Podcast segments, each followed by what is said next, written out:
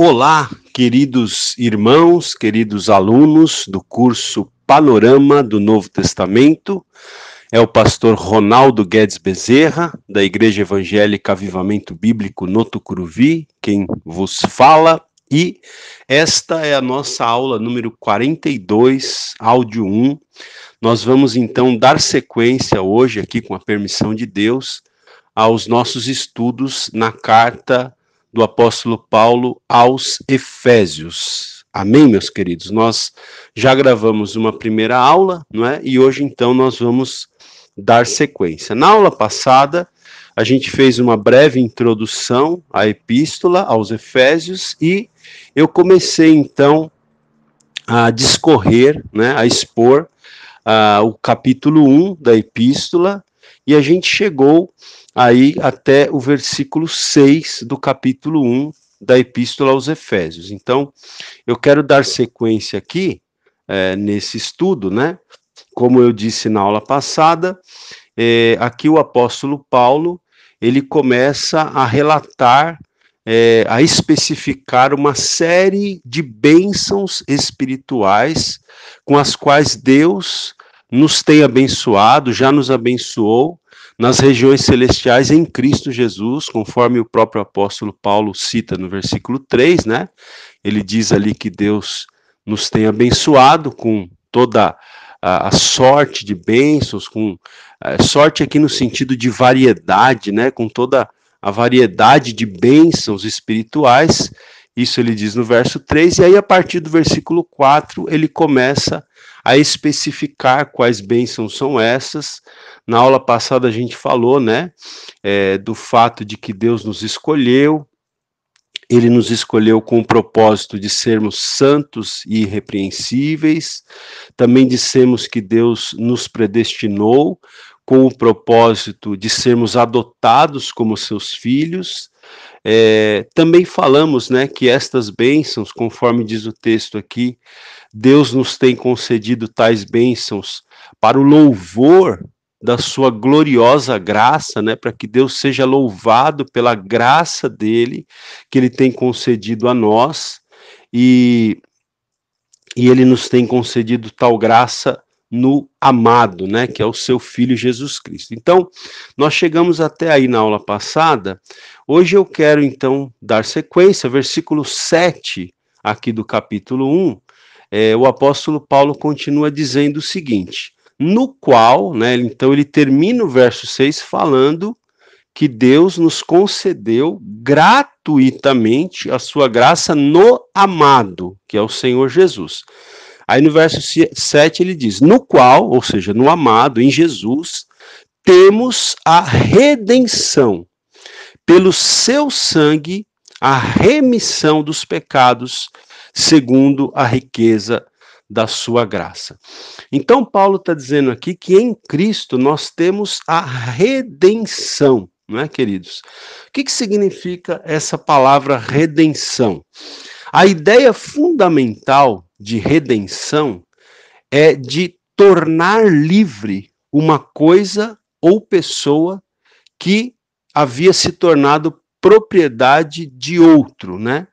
Uh, a palavra possui o sentido básico de soltura, tá? E uh, a mente de Paulo frequentemente se ocupava muito da ideia de redenção a um preço altíssimo, né? Uh, a mente do apóstolo Paulo, a gente pode ver isso em, em várias outras passagens das escrituras, né? A mente de Paulo frequentemente se ocupava muito da ideia de redenção a um preço altíssimo. Então, o preço da nossa redenção é, foi o sangue de Jesus Cristo, que foi vertido, que foi derramado ali na cruz do Calvário. Né? Como, como diz é, um texto do Novo Testamento, não foi com prata ou com ouro que nós fomos resgatados da nossa vã maneira de viver, mas foi com o precioso sangue de Jesus. Né? Então, o preço da nossa redenção foi a vida de Cristo que foi oferecida ali na cruz, foi o sangue de Jesus que foi vertido. Esse foi o preço, muito mais caro do que coisas materiais como ouro e prata, não é? Então, gente, é pelo sangue de Jesus que nós somos redimidos, né? É, a, o próprio texto diz aqui, é, no qual, ou seja, em Cristo, temos a redenção, pelo seu sangue, a remissão dos pecados, ou seja, o perdão dos pecados. Então, esse versículo 7, ele, ele nos fala aqui que em Cristo nós temos a redenção, que é, é tem a ver também essa palavra redenção com libertação de escravos do pecado para se tornarem povo de Deus. Né? Então, é, nós éramos escravos do pecado, nós fomos redimidos. Né? Essa palavra tem a ver com, com compra de escravo, né? com, com redenção do, daquele que, que é escravo. Então, é, nós fomos libertos da escravidão ao pecado, da escravidão a Satanás, porque Jesus Cristo, ele nos deu a redenção. E o texto aqui no versículo 7 também diz que pelo seu sangue nós temos a remissão dos pecados. Remissão tem a ver com perdão, né? Então, uh, nós temos duas bênçãos aqui no versículo 7, não é? A bênção da redenção e a bênção da remissão, ou seja, do perdão dos pecados, tá? É, e aí o versículo 7 termina dizendo que tais bênçãos, né, nós temos segundo a riqueza da sua graça, verso 8, que Deus derramou, né, tal graça ele derramou abundantemente sobre nós em toda a sabedoria e prudência. Então, queridos, eu quero destacar aqui a, é, o uso que o apóstolo Paulo faz, né, da palavra graça. É muito interessante. A gente falou um pouquinho na aula passada que graça significa favor imerecido, é um favor que Deus nos dá sem que nós mereçamos, né? Nós nunca merecemos no passado, não merecemos hoje e nem jamais mereceremos no futuro a graça de Deus, é um favor imerecido, né? E aqui o versículo 6 diz que ele nos concedeu a sua graça gratuitamente, tanto que a gente disse que significa favor imerecido, né? E, e, é, e é algo gratuito, porque não merecemos. Então é gratuito. Então, ele diz aqui que Deus nos concedeu a sua graça gratuitamente. No versículo 6 ele diz isso. No versículo 7 ele fala sobre a riqueza da sua graça. Ele mostra que a graça de Deus é, é, é, rica, não é? E no versículo 8 ele diz que Deus derramou abundantemente essa graça sobre nós em toda a sabedoria e prudência. Então, nós temos aqui um destaque especial nesse texto também, é, nesse texto aqui do capítulo 1 de Efésios, nós temos um destaque especial sobre a graça de Deus, né? A, a, a tão preciosa e tão maravilhosa graça de Deus que nos alcançou. Muito bem. Daí, no versículo 9, o apóstolo Paulo vai introduzir aqui um, um outro tema, vamos dizer assim, é? é? também bastante profundo interessante. No versículo 9 ele diz que é, Deus, né, né, ele nos desvendou. Eu vou, eu vou ler aqui, eu vou pegar do 8 indo para o 9 para a gente pegar no contexto. Então, o versículo 8 diz que Deus derramou a, a sua graça abundantemente sobre nós, em toda a sabedoria e prudência. Verso 9 agora, desvendando-nos o mistério da sua vontade segundo o seu beneplácito, ou, seja, segundo o seu propósito que propuseram em Cristo. Então, aqui no versículo 9, Paulo está dizendo que Deus, ele nos desvendou o mistério da sua vontade, não é? é então, Paulo está dizendo que existia algo que estava oculto, que era, ele chama aqui de um mistério, não é? que tem a ver com a vontade de Deus, mas que agora nos foi desvendado, tá? Então, queridos, é, veja só que interessante. Essa palavra que o apóstolo Paulo usa aqui, é, que é traduzida aqui para nós como mistério, no versículo 9, né? É, diz respeito, eu estou aqui com, com um comentário aqui na, na, nos, nas minhas anotações, né, aqui na minha apostila, então diz o seguinte, que mistério diz respeito não a alguma coisa misteriosa, mas a alguma coisa revelada. Essa palavra aqui, no, no original grego, expressa abertura e não guarda de segredo, né? não ocultação de um segredo. E a palavra tem o significado de uma verdade que anteriormente ainda não fora revelada, mas que agora o é. Então, Paulo está dizendo de algo aqui, não é? é, que estava oculto, mas que agora foi revelado. Então, o verso 9 diz que Deus tem nos desvendado o mistério da sua vontade, segundo o, o, seu propósito que ele havia proposto em Cristo. E qual é esse mistério que Deus nos revela agora? Não é? Esse mistério da sua vontade, então. Qual é esse mistério? Está no versículo 10.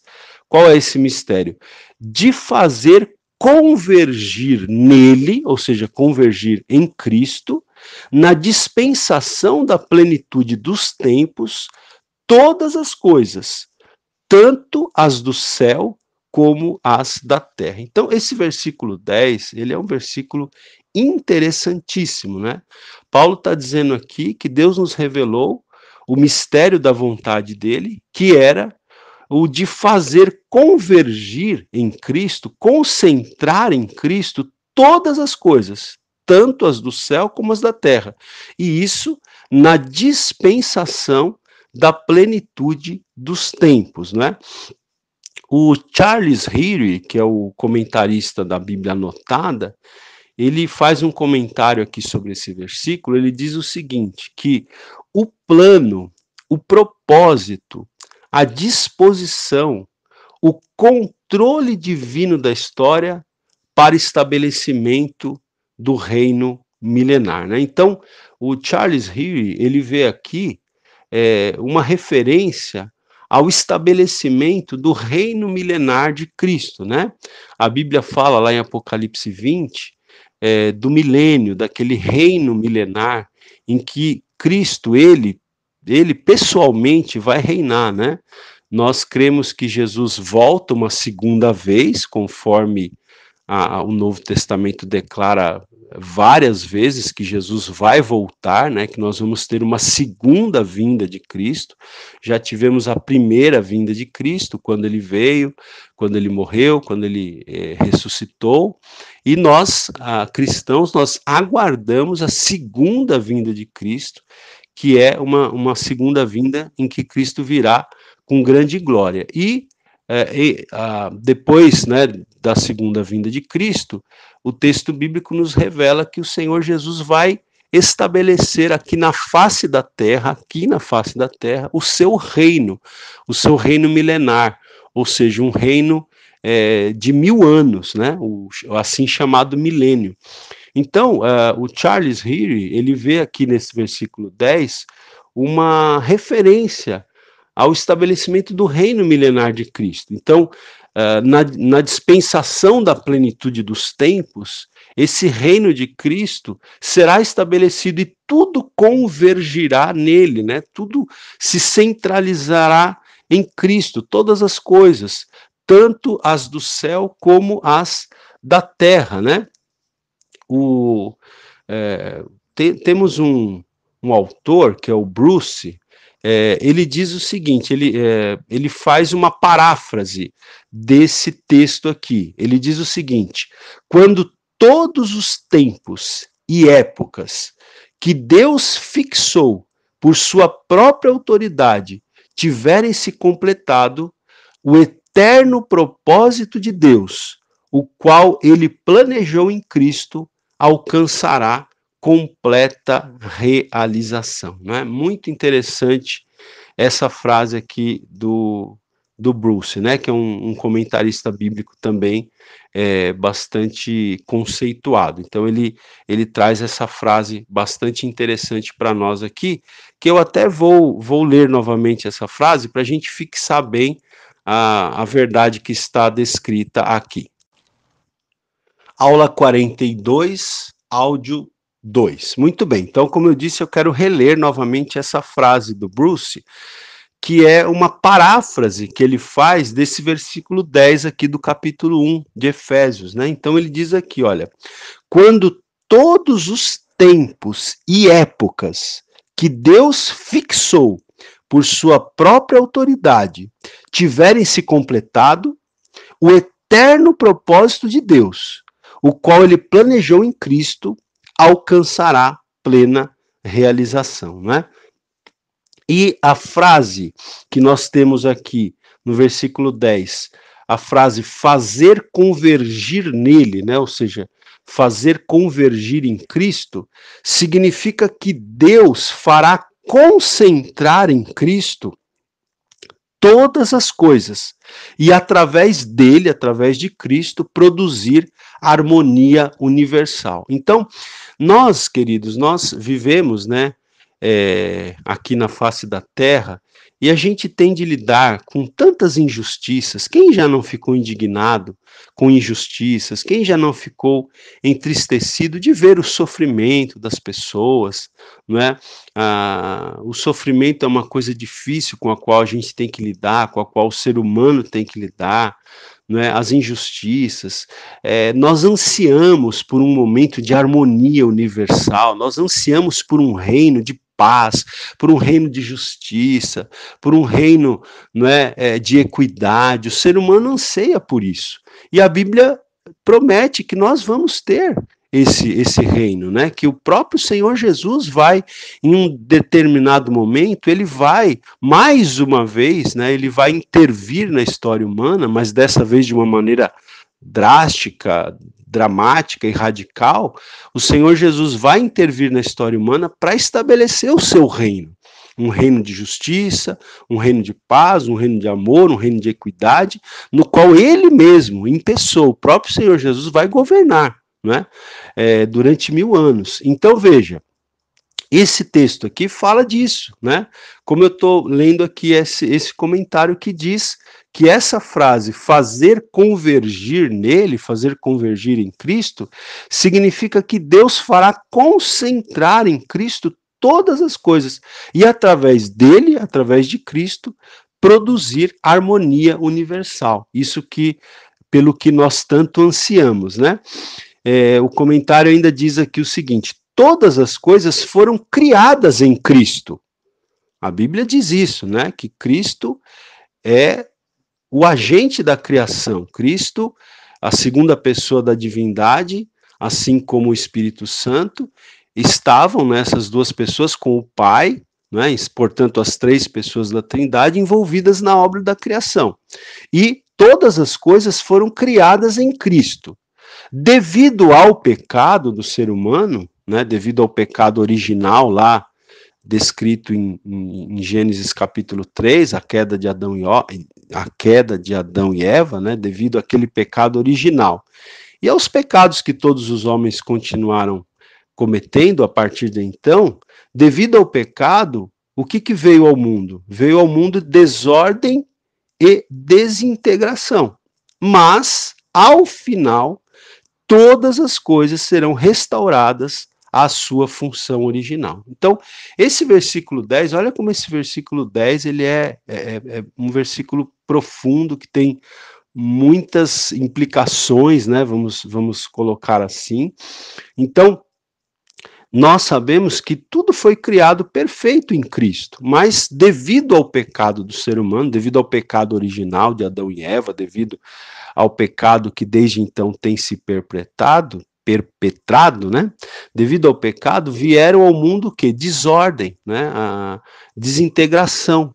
Mas não será sempre assim. Ao final, na, plen... na como diz aqui, na dispensação da plenitude dos tempos, Deus vai fazer convergir em Cristo todas as coisas, tanto as do céu como as da terra. Então, todas as coisas serão restauradas à sua função original, ao plano original de Deus. Amém, meus queridos? Então é isso que esse texto aqui do versículo 10 é, significa, né, segundo os comentaristas do Novo Testamento, e nós então estamos aqui reproduzindo isso. Mas vamos seguir aqui.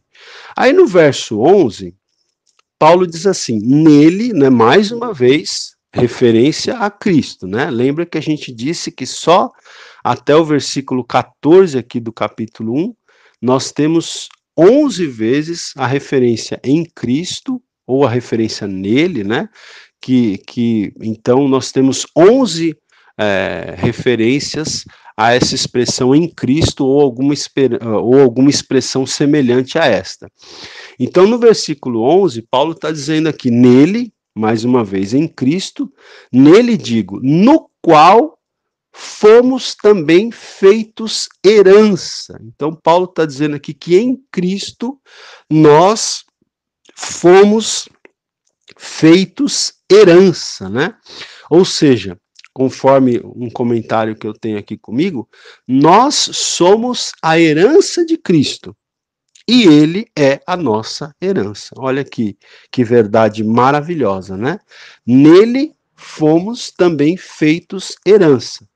Portanto, nós somos a herança de Cristo e ele é, por assim dizer, também por conseguinte, por consequência, ele também é a nossa herança. E o versículo 11 continua dizendo, então, que nele nós fomos feitos herança, predestinados segundo o propósito daquele que faz todas as coisas conforme o conselho da sua vontade. Então, mais uma vez aqui, Paulo introduz essa ideia né, da, uh, da escolha, da predestinação, e, de, e ele Paulo diz aqui que isso não é, ocorreu segundo o propósito, eu gosto muito dessa frase, o propósito daquele que faz todas as coisas conforme o conselho da sua vontade. Então, meus irmãos, o Deus que nós servimos é aquele que faz todas as coisas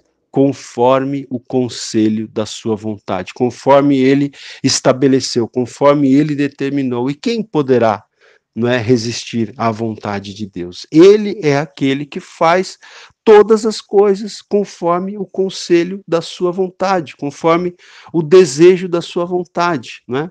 Deus é soberano, ele é soberano sobre todas as coisas, ele é soberano sobre a minha vida, ele é soberano sobre a sua vida, ele faz todas as coisas conforme o conselho, conforme o desejo da sua vontade. E no verso 12, então, é, Paulo diz, continua aqui, é, a fim de sermos para louvor da sua glória, nós, os que de antemão esperamos em Cristo. Né? Então, ele está dizendo aqui que nós, nós devemos ser, né? nós fomos criados para ser, para o louvor da glória de Deus. Né?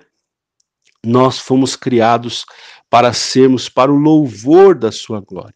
E aí no versículo 13 e 14, gente, que são os dois últimos versículos dessa série aqui, né, que nós temos, do versículo 3 ao 14, que descreve as bênçãos de Deus em Cristo. Então aqui também nós temos um texto bastante interessante, é, porque aqui o apóstolo Paulo ele começa a falar da obra do Espírito Santo, é? Ele começa a falar da obra do Espírito Santo nesse, nesse processo da nossa redenção, é? é? nessa obra da nossa redenção.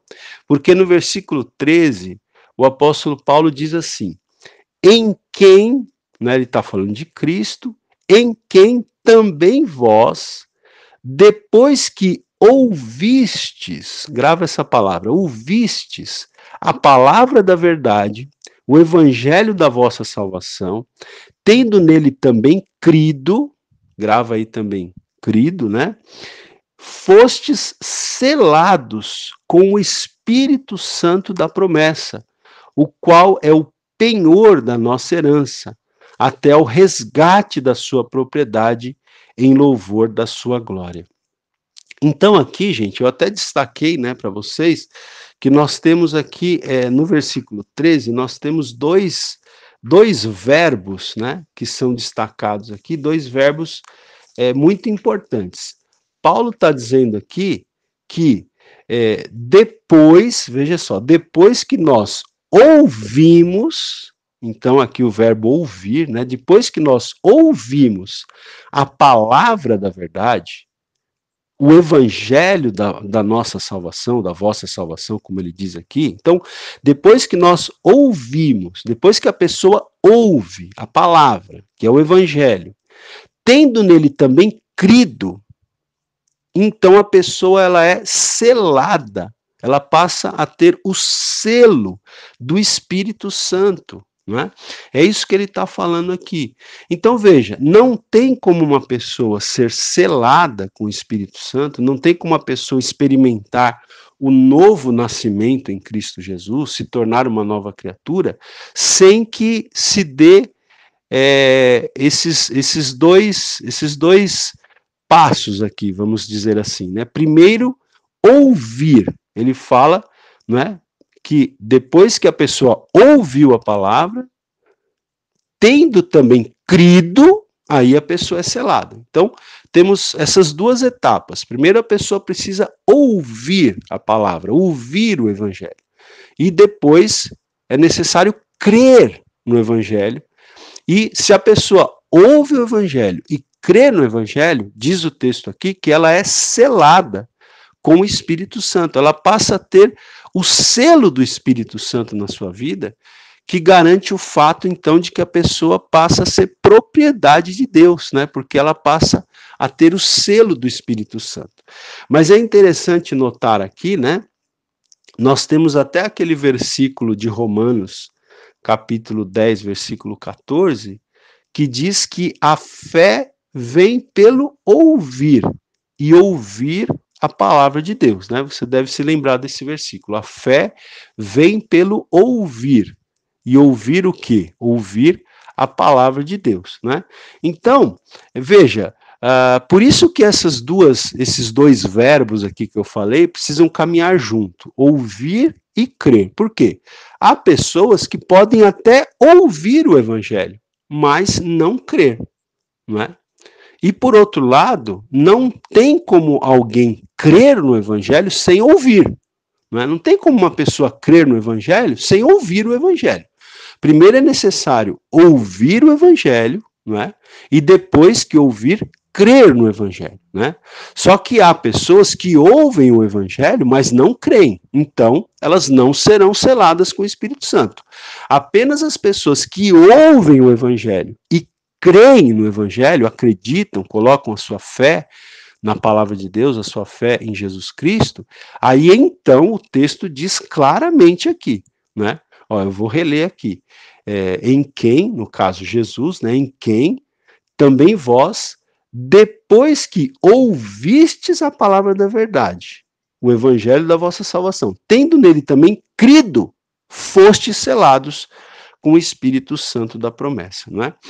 Então, veja, é, no mundo antigo, eu tenho aqui uma, uma nota que diz o seguinte: que no mundo antigo, lá daquela época, o selo, né, diz aqui que nós, nós somos selados com o Espírito Santo da promessa.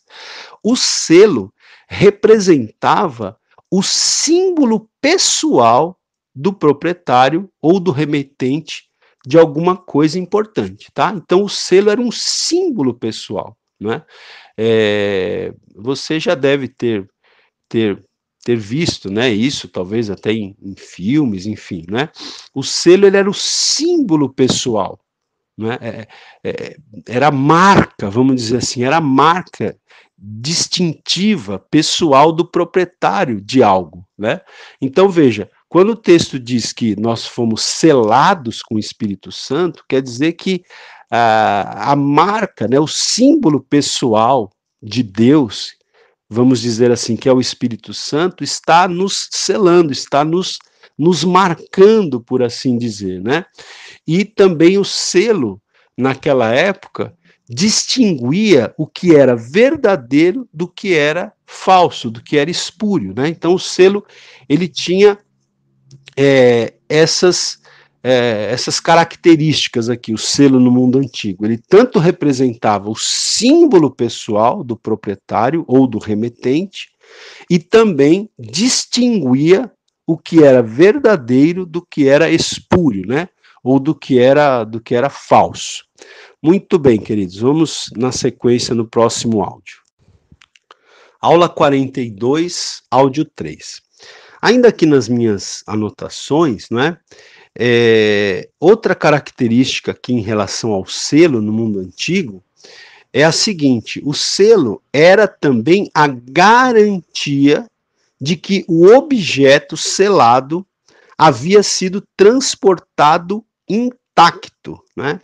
Portanto, o Espírito Santo, gente, é o meio pelo qual o cristão pode ser guardado intacto até o dia do Senhor, né?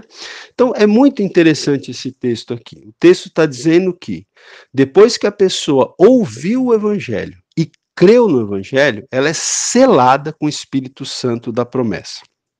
Ou seja, o Espírito Santo passa a ser um selo, passa a ser uma marca na vida do cristão de que ele é propriedade de Deus, né? E também é uma garantia de que ele vai chegar ao seu destino final. Quando você vai no correio colocar uma carta e você coloca o selo na carta, aquele selo é a garantia de que a carta vai chegar no destino final. E o Espírito Santo em nós é também não só a marca de que nós somos propriedade de Deus, como também é a garantia de que nós vamos chegar intactos né, ao nosso destino final, que é a vida eterna né, com, com Deus. Mas o texto não para aí. No versículo 14 diz ainda que o Espírito Santo ele também é o penhor da nossa herança, né? Penhor tem um sentido de garantia. Então, o Espírito Santo é o penhor. Penhor, na, na época em que Paulo escreveu aqui a carta, penhor era um pagamento parcial que dava a certeza de que o pagamento total seria feito. Então, o Espírito Santo em nós, ele é essa garantia de que nós vamos ser um dia resgatados definitivamente pelo Senhor. Ele é o penhor, ele é a garantia. O Espírito Santo é a garantia da nossa herança. Olha como diz o texto aqui: até ao resgate da sua propriedade em louvor da sua glória. Então, o fato do Espírito Santo habitar em nós significa que nós somos propriedade de Deus e que nós vamos ser resgatados um dia, não é? Quando da segunda vinda de Cristo, como a gente já falou, os que morreram em Cristo ressuscitarão primeiro, os que estiveram vivos terão os seus corpos corruptíveis transformados em corpos incorruptíveis.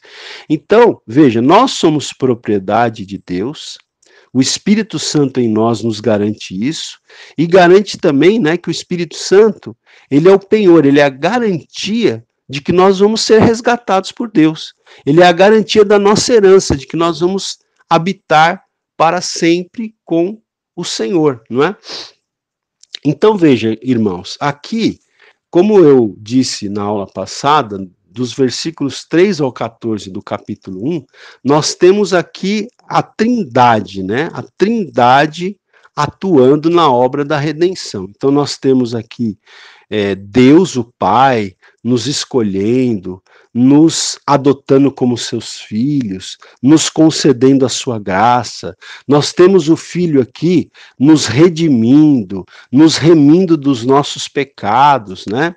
É, nós temos aqui o Espírito Santo é, nos selando, sendo o penhor, a garantia da nossa herança. Então, é muito interessante esse texto aqui, por isso eu quis gastar aqui um, um pouco mais de tempo né, nesse, nesse texto inicial aqui da carta aos Efésios, e eu quero te incentivar sim a você ouvir, né? Ouça novamente a aula, a primeira aula que eu, que eu gravei sobre a carta aos Efésios, depois, se você puder, leia novamente, ou melhor, é, ouça novamente essa segunda aula que eu estou gravando sobre a carta aos Efésios. É, se possível, acompanhe lendo a sua Bíblia, né, para você ir é, também penetrando, mergulhando, e se aprofundando no texto bíblico, ok, meus queridos? Muito bem. Mas vamos aqui seguir no capítulo 1, é, a partir do versículo 15 do capítulo 1, nós vamos ter uma oração, né? Esse texto aqui é, é é chamado por alguns de a primeira oração de Paulo aqui na carta aos Efésios, porque depois nós vamos ter uma outra oração que Paulo faz no capítulo 3, né? Mas aqui no capítulo 1, então, Paulo ele ora pelos crentes, não é? E vamos ver então aqui é, o que o texto diz, o que é que Paulo pede a Deus por esses crentes ali de, de Éfeso, né? Então diz assim, olha, vamos para o versículo 15 do capítulo 1. Por isso, diz Paulo, também eu, tendo ouvido a fé que há entre vós no Senhor Jesus e o amor para com todos os santos, não cesso de dar graças por vós, fazendo menção de vós nas minhas orações. Então, vamos destacar algumas coisas aqui, não é? é primeiramente, Uh, você pode notar que o versículo 15 ele começa com a expressão por isso, né? Então, ou seja, é, essa expressão ela ela está ligando esse próximo período, esse próximo grupo de versículos aos versículos anteriores, né?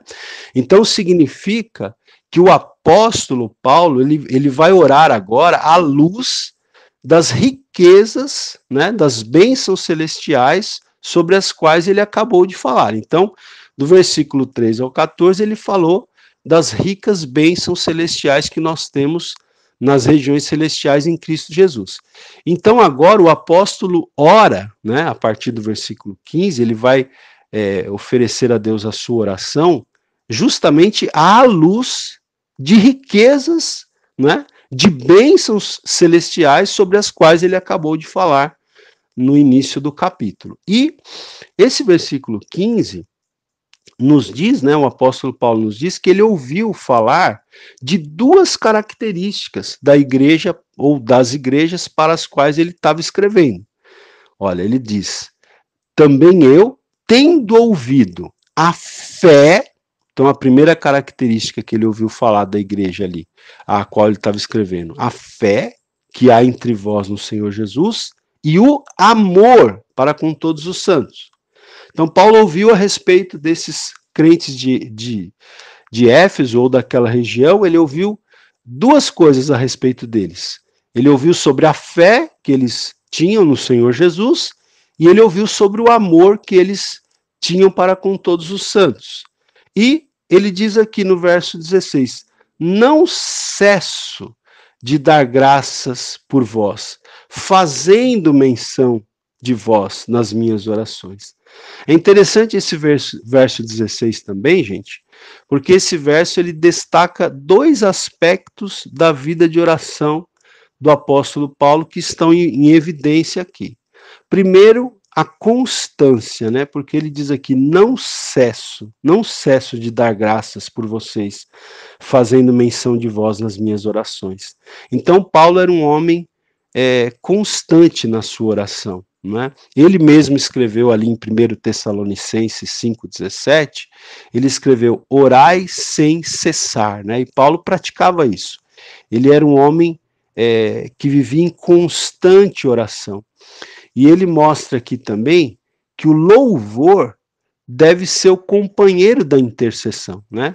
Que a gente, quando vai orar ao Senhor, a gente não deve apenas interceder, a gente não deve apenas pedir, mas a gente deve também louvar, a gente deve também não só agradecer, mas louvar no sentido de adorar a Deus, né? E ele diz isso aqui, né? Não cesso, olha, constância, não cesso de dar graças por vós. Então, o louvor junto, né, com a oração, junto com a intercessão, junto com a petição. Muito bem, mas é, o apóstolo Paulo orava pelo quê? O que é que ele pedia, não é? Ali por aqueles crentes que ele estava orando. Então, diz aqui o texto no versículo 17 é, para que, então ele orava pedindo o quê? Para que o Deus de nosso Senhor Jesus Cristo, o Pai da Glória, vos conceda espírito de sabedoria e de revelação no pleno conhecimento dele, né? Então Paulo estava pedindo aqui que Deus concedesse a eles espírito de sabedoria e de revelação para que eles pudessem conhecer a Deus plenamente, né? no pleno conhecimento dele. É, aqui na, na nova tradução na linguagem de hoje, é, esse versículo é, é, tem uma tradução interessante aqui. Está é, dizendo aqui que, o seguinte: e peço, né? Paulo está escrevendo aqui, e peço ao Deus do nosso Senhor Jesus Cristo, o Pai glorioso, que dê a vocês o seu Espírito. Aqui uma referência ao Espírito Santo. O Espírito que os tornará sábios e revelará Deus a vocês, né? Então Paulo está pedindo aqui que o Senhor concedesse ali àqueles leitores dessa carta, que Deus concedesse a eles o Espírito Santo, o Espírito que lhes concedesse sabedoria e revelação, para que eles pudessem ter um pleno conhecimento de Deus, né? para que eles pudessem crescer no conhecimento de Deus. E, gente, se nós queremos crescer no conhecimento de Deus, nós temos que nos voltar para a palavra de Deus, porque é a palavra de Deus que revela Deus, né? Se você quer conhecer a Deus, você precisa ir para a palavra de Deus, você precisa ir para a revelação de Deus, né? E, e, Deus ele se revela, irmãos, para aqueles que o buscam, né?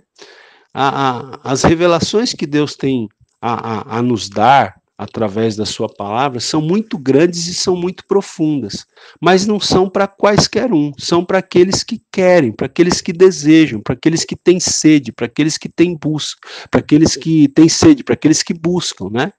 Muita gente diz que quer conhecer a Deus, diz que quer ter revelação de Deus, mas não dedica tempo para ler a palavra de Deus, para meditar na palavra de Deus, para mergulhar na palavra de Deus, para ouvir uma aula, né, como vocês estão ouvindo agora, para até ouvir novamente. As pessoas às vezes dizem que querem conhecer a Deus, mas não se é, não separam tempo, né? Para buscar a Deus, para buscar o conhecimento de Deus. Mas veja, Deus ele se revela, Deus tem prazer em se revelar, Deus quer se revelar. Mas ele não vai se revelar para quem não tem fome, para quem não tem sede, para quem não tem desejo, né, dessa revelação, OK? E então o apóstolo Paulo ele está orando aqui para os cristãos ali, né, de Éfeso e das imediações, para que Deus concedesse a eles espírito de sabedoria e de revelação. Mas não é o único pedido que Paulo faz, né? Aqui no versículo 18, ele também diz o seguinte: iluminados os olhos do vosso coração. Então, Paulo pede também a Deus que ilumine os olhos do coração, né? Dos seus leitores, né? Claro que é uma, uma linguagem figurada aqui, né? Porque coração não tem é, literalmente olhos, né? E, e, mesmo quando a Bíblia fala sobre coração, não fala literalmente sobre o coração que está batendo aqui no nosso peito. Coração na Bíblia tem a ver com o nosso interior, né? Então, é, aqui o apóstolo Paulo está orando a Deus para que Deus ilumine os olhos do nosso coração, né? É, para que Deus ilumine os olhos do, do coração ali dos seus leitores. E, gente, essa é uma oração que nós precisamos fazer também, sabe? Nós precisamos pedir a Deus. Eu, eu sempre oriento as pessoas é, a fazer o seguinte: quando você vai ler a sua Bíblia, quando você vai estudar a sua Bíblia, quando você abre a sua Bíblia, antes de começar a leitura, faça essa oração. Peça que Deus te conceda espírito de sabedoria e de revelação. Peça que Deus ilumine os olhos do seu coração, do seu entendimento, para que você possa entender a palavra de Deus. Né? Que o Espírito Santo ilumine a sua mente, os olhos do seu coração, para que você possa compreender as maravilhas da palavra de Deus, as maravilhas da lei de Deus, né? Aqui no, na nova tradução da linguagem de hoje, diz assim: peço que Deus abra a mente de vocês para que vejam a luz dele, né? Então veja, peço que Deus abra a mente de vocês para que vejam a luz dele. É assim que traduz a nova tradução na linguagem de hoje. Aula 42, áudio 4 agora. Muito bem, queridos. Então veja, aqui no versículo 18, Paulo ele pede para que Deus ilumine os olhos do coração ali dos seus leitores, para que eles entendessem três coisas que eu quero citar aqui para vocês, que está aqui no texto bíblico. Então, para que eles, é, diz aqui, ó, iluminados os olhos do vosso coração, primeiro, para saberdes qual é a esperança do seu chamamento. Segundo, qual a riqueza da glória da sua herança nos santos. E terceiro, qual a suprema grandeza do seu poder para com os que cremos. Então Paulo, ele ele quer aqui, ele ora para que Deus ilumine os olhos dos efésios para que eles saibam, para que eles compreendam essas três coisas, né? A primeira delas é qual a esperança do seu chamamento. Então, acho que a palavra-chave aqui é esperança. Paulo deseja que os seus leitores entendam qual é a esperança do chamado que Deus tinha feito a eles. E a nossa esperança, gente, tem a ver com a nossa vida eterna nos céus, né? Essa é a nossa esperança. A nossa esperança é que um dia nós vamos viver, né, em, em um momento depois que, que essa, é, essa vida terminar, depois que é, esse, esse momento da história humana terminar, não é? a nossa esperança é de estarmos eternamente vivendo com o Senhor. Não é?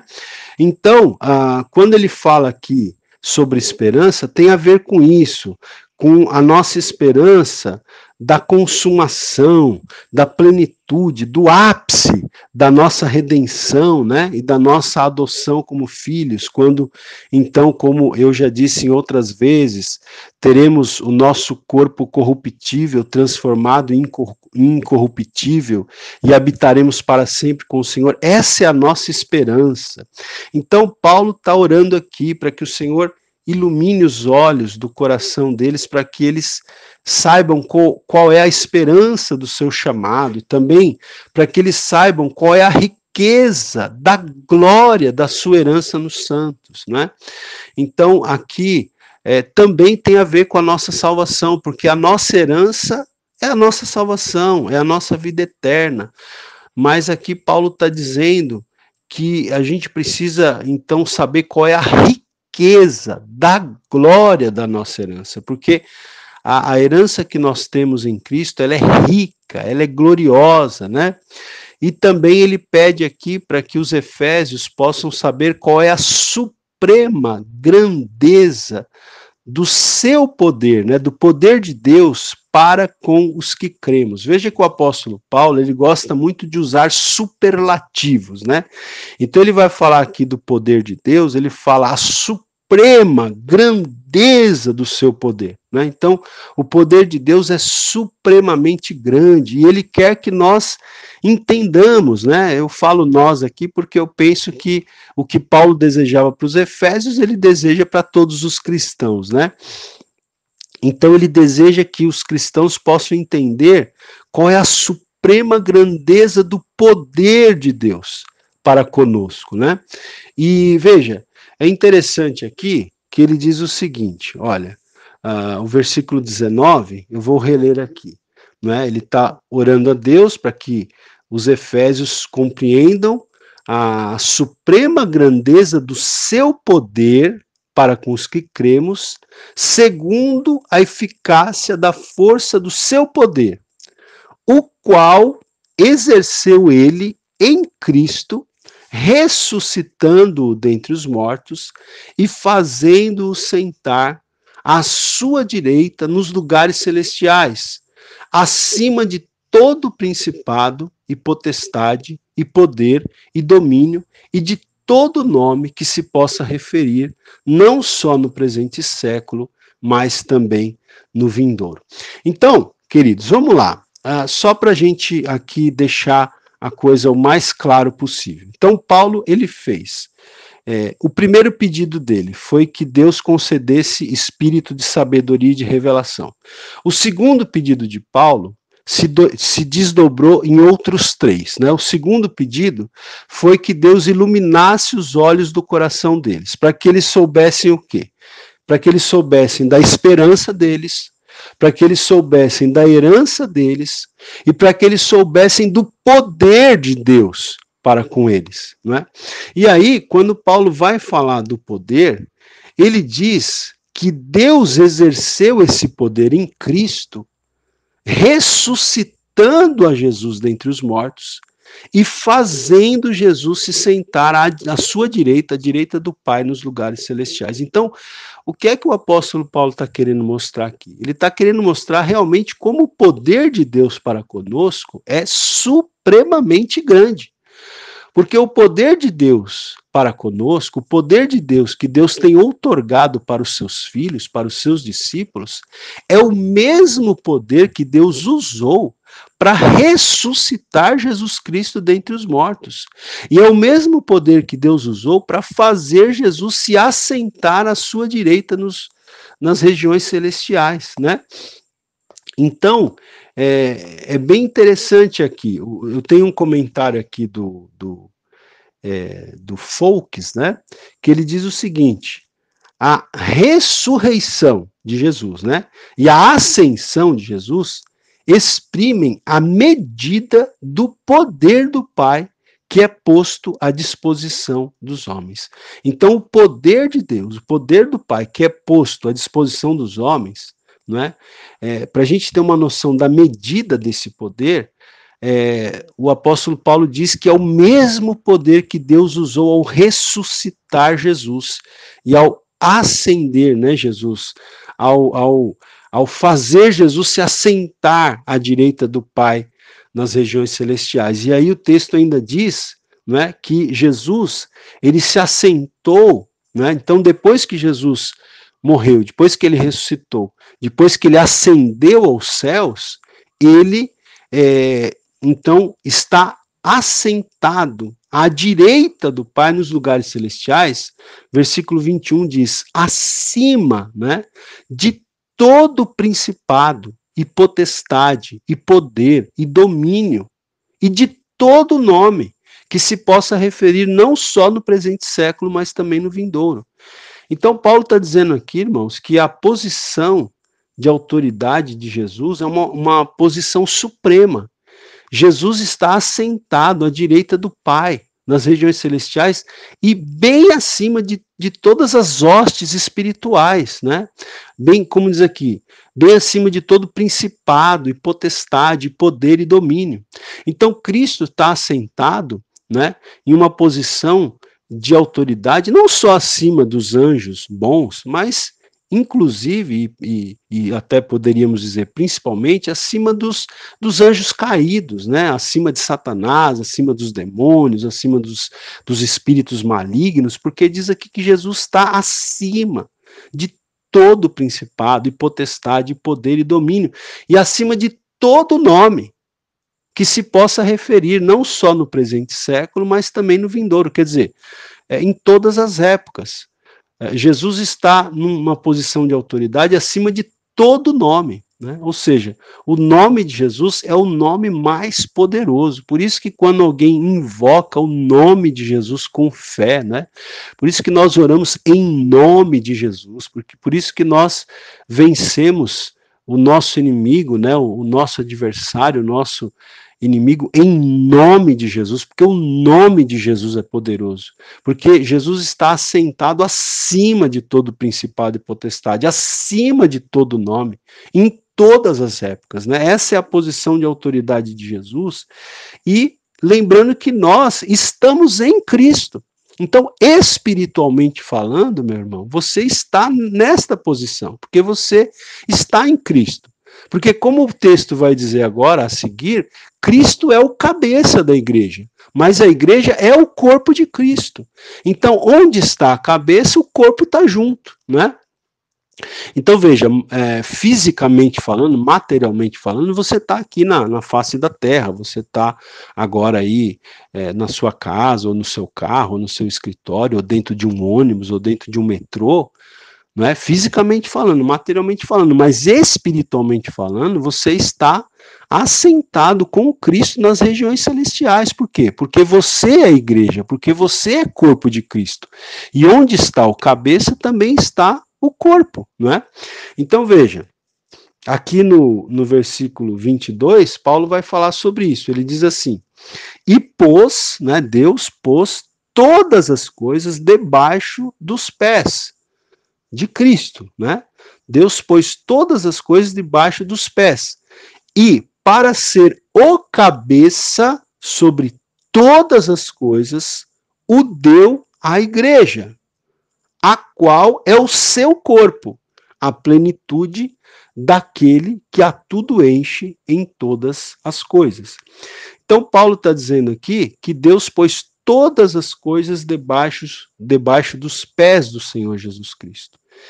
Não é? E fez de Jesus Cristo o cabeça sobre todas as coisas. E deu Jesus Cristo à igreja. E aí Paulo diz aqui no versículo 23 que a igreja é o corpo de Cristo. É a plenitude de Cristo, né? A igreja, ela é o corpo de Cristo, ela é a plenitude de Cristo. É, ou seja, a igreja completa Cristo, não é? Se não me engano, até aqui na, na nova tradução, na linguagem de hoje, diz exatamente isso. Olha, eu vou ler aqui, versículo 23. A igreja é o corpo de Cristo, ela completa Cristo, o qual completa todas as coisas em todos os lugares. Então, a igreja é, completa Cristo, como diz aqui na nova tradução, ela é a plenitude de Cristo, conforme diz aqui na Almeida. Né? Ou seja, a igreja completa Cristo no sentido de que ele, Cristo, é a cabeça e nós o corpo. Né? E a cabeça não está completa sem o corpo. Portanto, a igreja, aqui no versículo 23, é o corpo de Cristo, é a plenitude né? É, daquele que, que a tudo enche em todas as coisas. A igreja completa Cristo, completa aquele que a tudo enche, que tudo preenche, que tudo completa, que tudo cumpre em todas as coisas, porque Cristo, ele é, não é, o ponto de sustentação do universo. Como diz Hebreus 1:3, nele em Cristo tudo subsiste, como diz o apóstolo Paulo em Colossenses 1, é, 17. Então veja, meus irmãos, é bastante interessante aqui a gente entender, não é, que ah, Cristo é o cabeça da igreja, não é? A igreja ela tem autoridade e tem poder. Por quê? Por que, que a igreja tem autoridade e tem poder? Porque o seu líder, porque o seu cabeça, que é Cristo, é o Senhor de tudo. Né? E, e, essa autoridade que o Senhor Jesus Cristo tem recebido do Pai, ele tem compartilhado, ele tem é, transmitido aos seus discípulos. Né? Veja que ah, lá em Mateus capítulo 28, Jesus disse: Toda a autoridade me foi dada nos céus e na terra.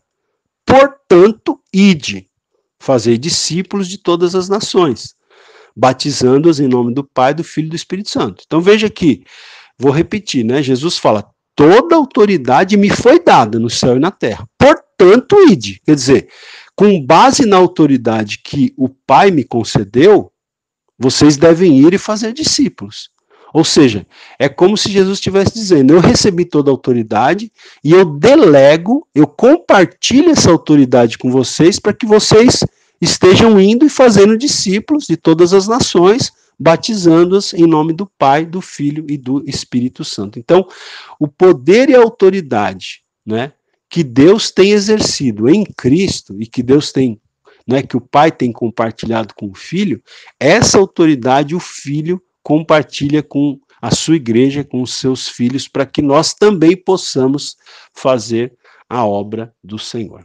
Amém, meus queridos? Então, nós terminamos aqui é, o capítulo primeiro da carta de Efésios, né? Na próxima aula a gente volta então com, com o capítulo 2, possivelmente com o capítulo 3 também, e a gente está dedicando um tempinho maior aqui para a carta aos Efésios. Mas olha, eu quero te incentivar, leia novamente os textos na Bíblia, ouça novamente a aula e permita que Deus te ilumine, que Deus fale ao seu coração. Deus abençoe.